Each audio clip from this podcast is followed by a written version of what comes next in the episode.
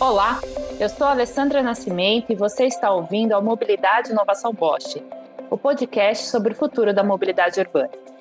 Nesse episódio, vamos falar sobre a importância da eficiência energética na mobilidade, mais especificamente sobre o papel dos carros híbridos e elétricos neste contexto.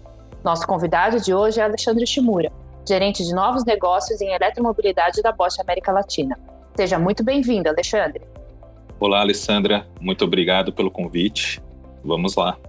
Para começarmos, Alexandre, eu gostaria que você falasse, né, de uma forma bem sucinta para os nossos ouvintes, qual é a diferença entre os veículos elétricos e híbridos? Bom, Alessandra, a diferença é simplesmente do híbrido por puro elétrico, né?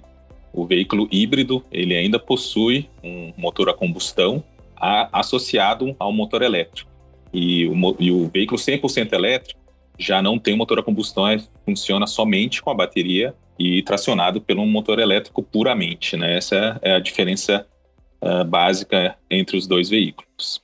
É, até pouco tempo atrás, né? não pouco tempo, mas assim, há uns 10 anos, o celular ele era, era um item de luxo, né? não era uma coisa tão acessível.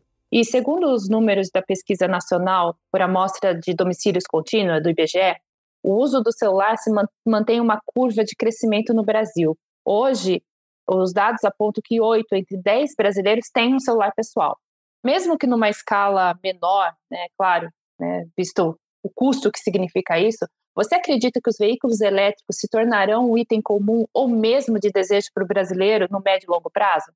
Isso é que mostra também a tendência da eletrificação veicular no mundo né, uh, como o celular também lá no início, puxar mais tempo atrás ainda, né, que era um objeto de luxo, poucos tinham acesso ao celular, né, e, e era além do celular ser caro, o serviço era caro. Uh, hoje no veículo elétrico estamos na mesma situação que estávamos no início, né, do celular há décadas atrás. Mas sim, né, a gente acredita que a tecnologia do veículo elétrico tem é, espaço no mercado. E isso faz com que é, realmente é uma tendência. A gente vê que hoje é caro porque não existe ainda a massificação, né? As baterias principalmente puxam é, o preço é, do veículo muito para cima. Isso ainda, ainda fica de uma certa forma é, inviável para se massificar. Né? A gente fala que está muito em nicho, mas na medida que ele vai uh, sendo produzido em larga escala, as tecnologias de baterias vão melhorando e reduzindo-se o custo dessa fabricação, a tendência é como no celular, na história do celular, o veículo elétrico sim se tornar uh, cada vez mais acessível, né? E já estamos acompanhando em outros países que estão investindo nisso, é, de em poucos anos aí, talvez menos de uma década, sim, é, quase que se dobrou o uso de veículos elétricos em, em, nas suas respectivas frotas. É, você mencionou, né, a questão dos investimentos, né, que tem países que já estão investindo, né, em infraestrutura para atender essa frota de veículos elétricos. Você acredita que as ruas e estradas brasileiras elas estão preparadas nessa quesito de infraestrutura para atender essa possível aumento da frota de veículos elétricos? Realmente, a infraestrutura é, é um importante ponto, né, que nós temos que sempre levar em consideração quando a gente fala em eletrificação veicular, né? É, o principal ponto realmente da infraestrutura é, que se questiona muito né, no veículo elétrico é a questão da recarga, os pontos de recarga né, e, e a autonomia do veículo. Né? Isso, uh, independente né, se hoje a condição da estrada né, ou não, o que a gente pergunta é, né, será que a gente consegue fazer uma viagem longa e vou conseguir carregar o meu carro? Né, diversos estudiosos fa falam aí né, de, de uma mudança de conceito né, do que você está acostumado hoje a recarregar um veículo a combustão, de simplesmente parar num posto, encher o seu tanque, com um veículo elétrico você tem que se adaptar e mesmo com uma carga rápida, né, você vai ter que esperar aí cerca de 30 minutos no mínimo aí para ter uma carga completa e continuar a sua viagem. Mas o que a gente fala é que na mudança é, de mindset, né, o veículo elétrico, a infraestrutura do veículo elétrico vai estar muito focada para os grandes centros urbanos, né, onde você vai recarregar a infraestrutura que você vai precisar vai estar dentro do seu, da sua casa, do seu apartamento, do seu prédio, e no modelo que você recarrega de noite e anda dentro da cidade de dia. Né? E, e com isso, uh, uh, você reduz os níveis de emissão de CO2 dentro das cidades. Né? E com relação à infraestrutura para maiores distâncias, né? É, e assim a gente acredita que um híbrido, por exemplo, faça mais sentido, né? E que aí isso que vai acontecer, mesmo você tendo estações de recargas pontuais, né? O, a gente iniciaria-se pelo híbrido, né? É, cobrindo esse gap tecnológico que nós temos com relação à infraestrutura é, inicial para começarmos a eletrificar a nossa frota. É, ainda fazendo uma correlação né, com a questão do celular, né? Fiquei curiosa aqui. A gente carrega hoje o celular, né? A gente chega em casa, coloca o celular para carregar, ele depois de uns 40, uma hora, está 100%. Com o tempo, a bateria do celular ela fica viciada, né? Mesmo as baterias mais modernas, elas perdem a eficiência. Isso pode acontecer com o veículo elétrico, da bateria perder eficiência e eu precisar carregar mais vezes ao longo do dia? Realmente, as tecnologias é, de bateria são, vamos dizer, um ponto-chave para a eletrificação veicular, né? E, vamos dizer, entre aspas, o trauma que temos de bateria, né, começa realmente nos aparelhos eletrônicos, principalmente celular, né? E questão de, de viciar ou de perder a via, vida útil é um dos medos, né?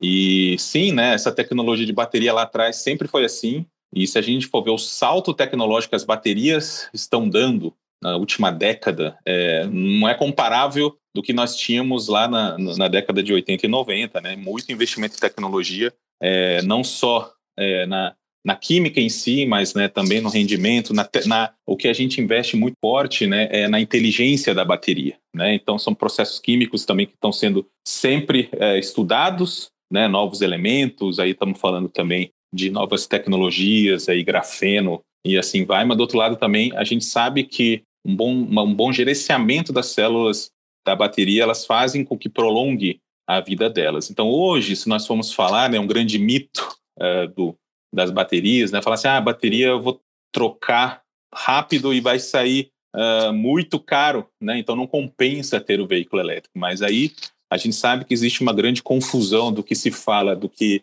é, as montadoras dão é, de garantia da bateria versus a sua real vida útil. Né? Então, se a gente for falar hoje é, da garantia, fica em torno aí numa média de cinco anos, mas a vida útil dela é muito maior, né? A gente chega a estimar quase 10 anos, né? Então, o que a gente tem hoje já de tecnologia, sim, dá para falar que é muito mais do que uma bateria de celular.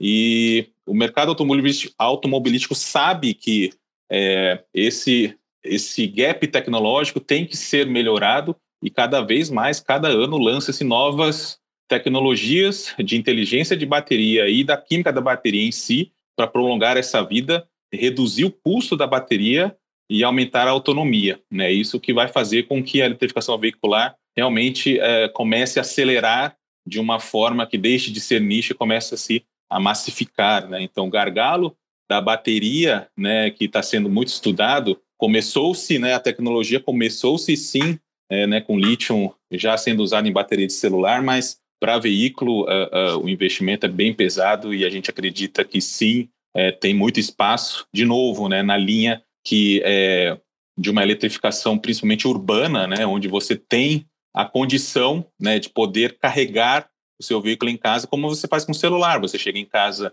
de noite, põe para carregar e no outro dia pega é, já carregado e vai é, passar o dia com ele. Né? Então, e o termo Uh, voltando à pergunta inicial, né, do vício da bateria, ela está sendo trabalhada a tecnologia justamente para prolongar a vida útil e aumentar a autonomia.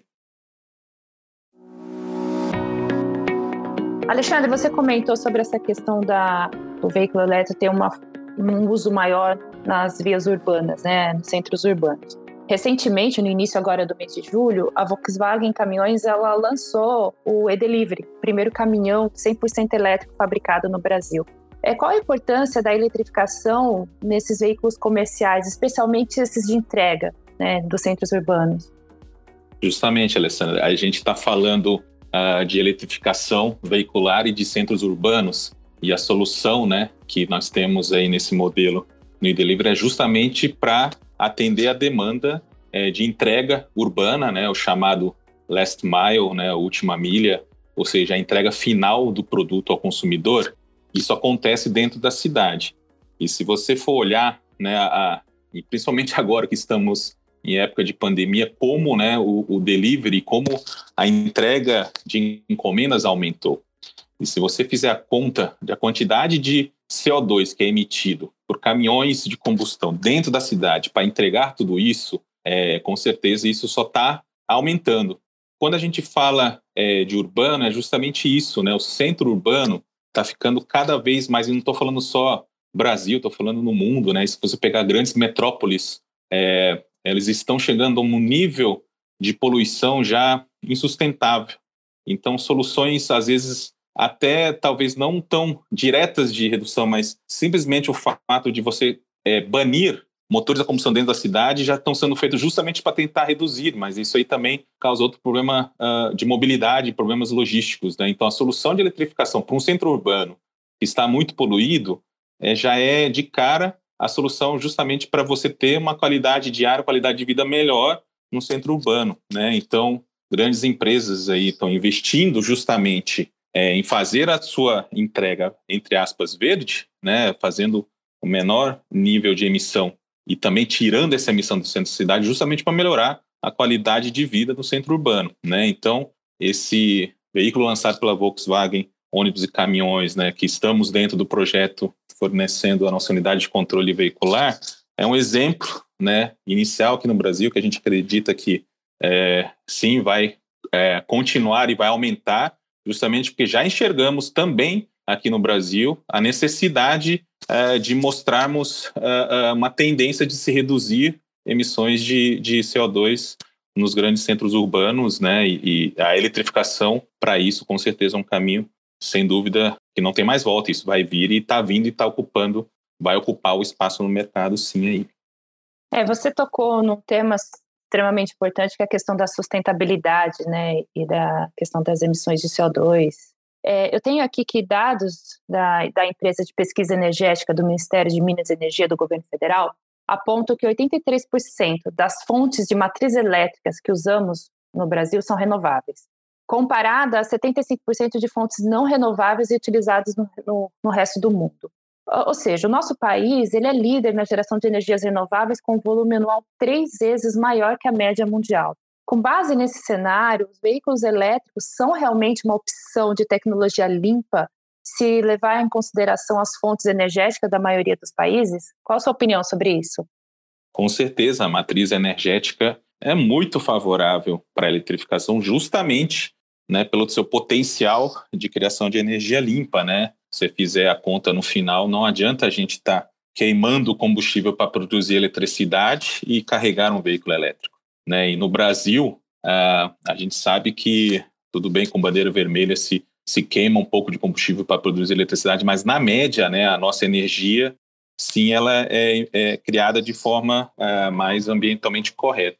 Como eu falei, né, o centro urbano, o simples fato de você tirar a emissão é, do centro da cidade e né, gerando talvez eletricidade fora dela, independente da forma, já é uma ajuda. Mas para o Brasil, que tem essa matriz energética favorável, é, na conta né, da geração de, do ciclo do carbono e da geração né, realmente de CO2 é mais favorável, que isso torna o Brasil realmente, com eletrificação, um país muito mais avançado em tema de, de meio ambiente, de redução de, de emissões, né?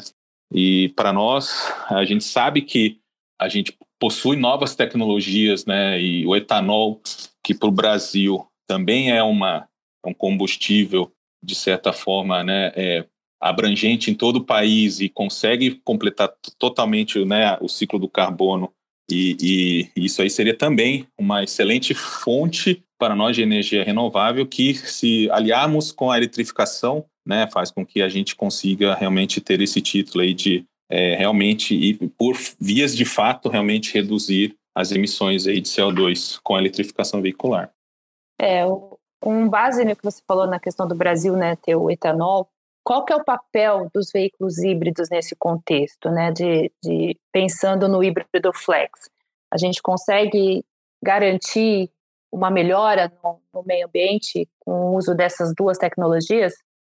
Sim, né, o híbrido flex, é, o flex já é uma coisa brasileira, né, e o híbrido flex então seria, vamos dizer, a evolução tecnológica uh, disso, né, e, a gente entende como falamos né, de infraestrutura, eletrificação, bateria, a gente acredita né, que a hibridização com flex, né, usando motores flex é, com etanol e, e, gasolina, seja um caminho realmente que você consiga acelerar né, a eletrificação veicular no Brasil, enquanto a gente está se adaptando realmente com relação à infraestrutura, custo de bateria, autonomia da bateria, né, que são pontos chaves, né, que a gente tem que massificar para poder eletrificar em maior uh, quantidade. A tecnologia híbrida flex seria um caminho de acelerar isso, né, no momento que a gente já tem a tecnologia de calibração flex, já temos a, a, a bateria, no caso desse veículo, seria uma bateria menor, né? Já temos também a tecnologia do motor, né, do powertrain em si. Então, com certeza, seria um diferencial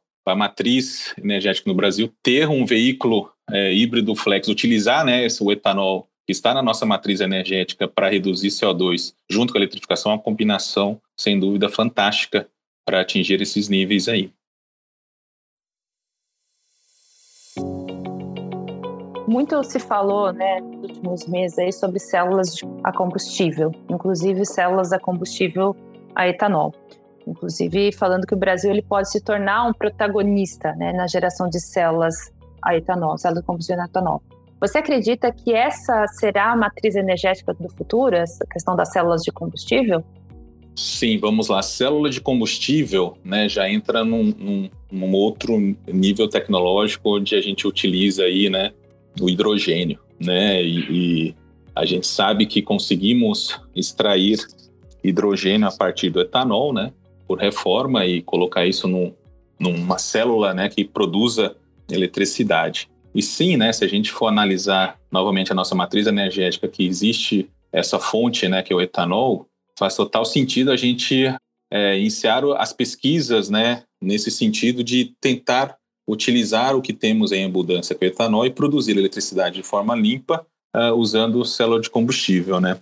Obviamente isso existe ainda um grande passo tecnológico e temos que desenvolver, estamos desenvolvendo, né, de romper as barreiras técnicas que temos, né? Para reformar o etanol precisamos de muito calor, né? O tamanho ainda é, é grande para você realmente conseguir é, fazer um alto rendimento dentro de um espaço menor dentro de um veículo mas a gente acredita que com na linha que sempre temos, né, de pesquisa e desenvolvimento intenso, a gente acredita que e com parcerias, com certeza de dos nossos clientes e de instituições é, de, de tecnologia, também né, com linhas de fomento, né, a gente acredita que essa combinação vai fazer com que a gente consiga dar um passo para frente é, na utilização de hidrogênio, utilizando uma fonte de energia que temos em abundância no Brasil, que é o etanol. Né? Então, essa combinação toda aí, com muita pesquisa e desenvolvimento, sim, a gente acredita que vai ser um, um diferencial do nosso país com relação à eletrificação veicular a partir né,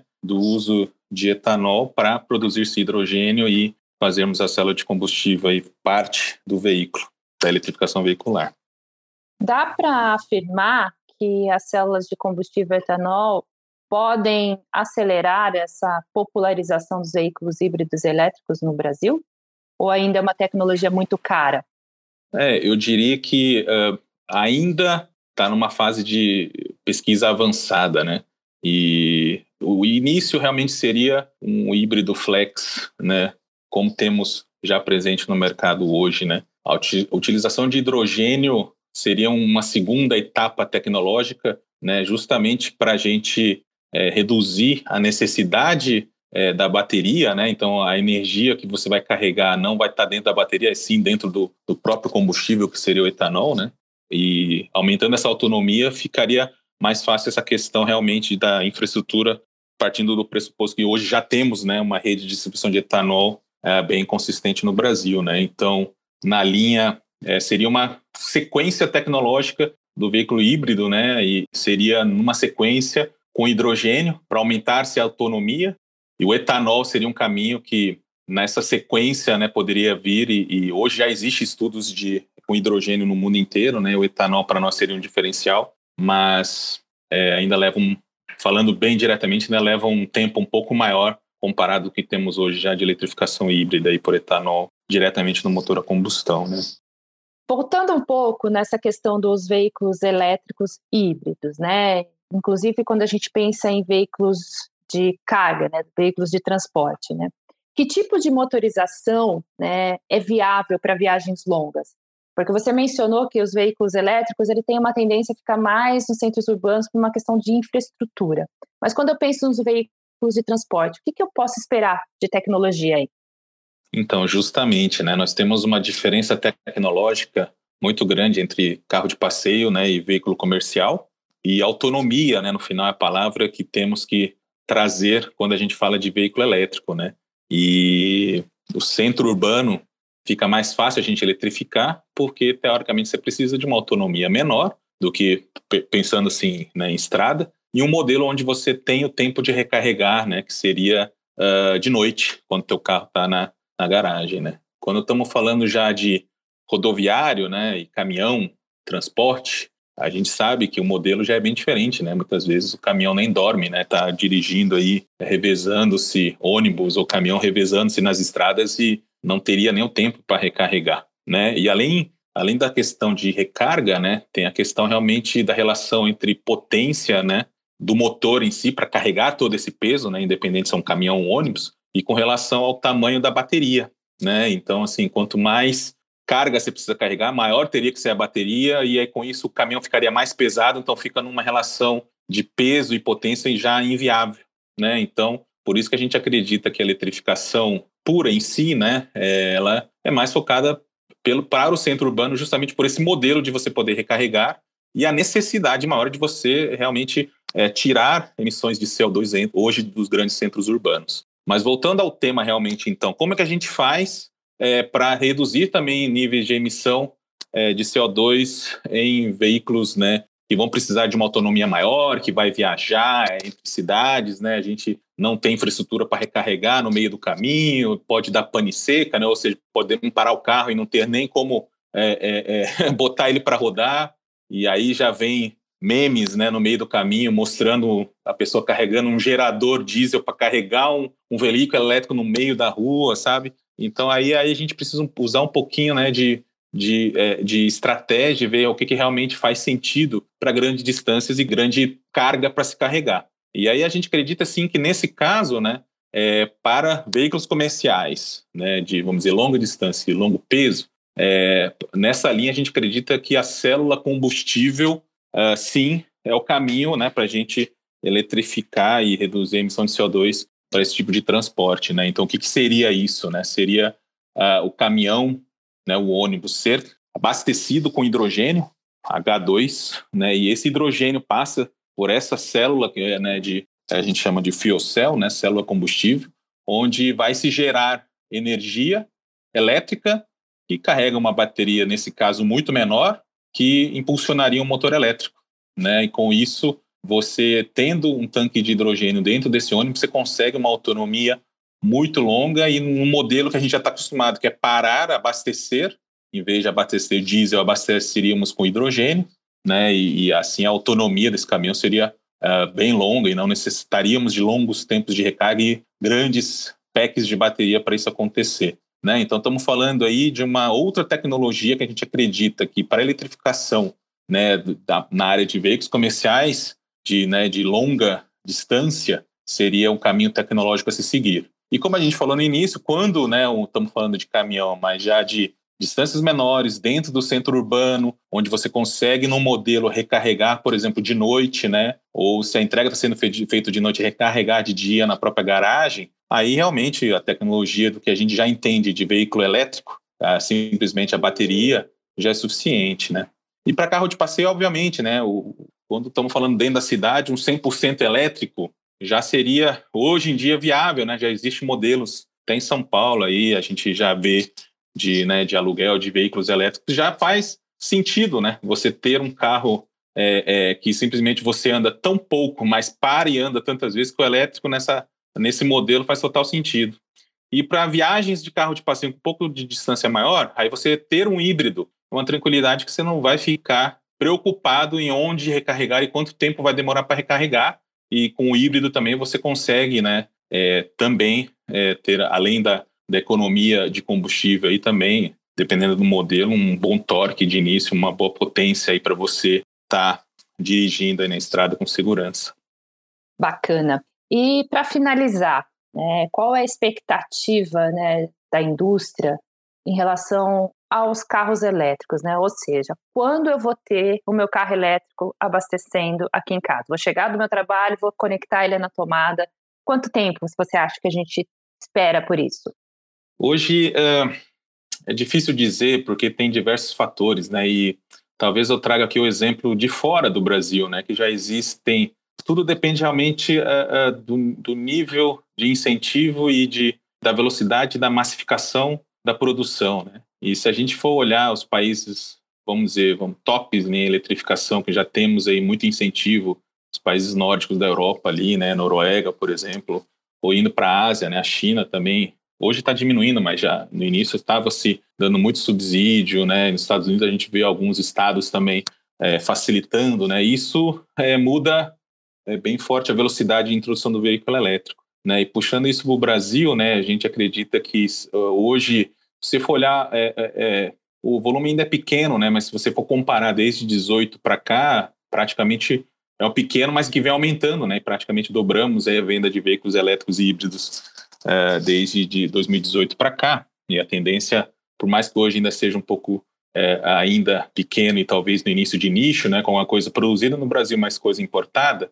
a gente acredita aí com mudanças, vamos vamos bem diretamente, né? Mudanças de lei, né? De emissão, né? E o Rota 2030 está vindo aí com muita tendência aí para a gente trabalhar com redução de, de emissões de CO2, com suporte aí que a gente sabe que existem muitas frentes na indústria automobilística para tentar realmente viabilizar e talvez de certa forma ter alguns benefícios para isso acontecer, né? E aliada à tecnologia que em paralelo está se desenvolvendo, eu acredito que em alguns, assim, nos próximos anos com certeza a gente vai ver essa tendência de termos mais veículos elétricos aqui no Brasil, como está acontecendo no mundo, né? E diria, assim, no mínimo mais uns cinco anos, vamos falar assim, a gente com certeza vai ver um, um cenário na rua muito diferente aí do que temos hoje aí, já com, vamos dizer, mais modelos e mais eletrificação nas ruas aí, por que não, né? É, independente se vai ser veículo comercial ou veículo de passeio, né? A gente vai ver uma forte tendência realmente de iniciando-se por nicho, né? Mas na consciência ecológica e também na, na, realmente na questão de custo, né, de você economizar é, em combustível, isso aconteça de uma forma gradativa aí. Uma linha que eu acredito que não tem mais volta, a questão vai ser realmente qual que vai ser a velocidade da curva e vai depender muito das políticas aí de ambientais e de incentivo à eletrificação veicular aí. Muito obrigada, Alexandre Shimura, pelo bate-papo de hoje. Eu que agradeço. Tudo de bom para todo mundo aí, vamos eletrificar. Eu sou Alessandra Nascimento e este foi o Mobilidade Inovação Bosch, o podcast sobre o futuro da mobilidade urbana. Nossos programas são mensais, sempre na primeira sexta-feira do mês. Este podcast é uma iniciativa da Bosch. Acesse bosch.com.br. Lembrando que Bosch se escreve com SCH. O podcast Mobilidade Inovação Bosch é produzido pela agência Digitale. Acesse digitale.com.br barra podcast.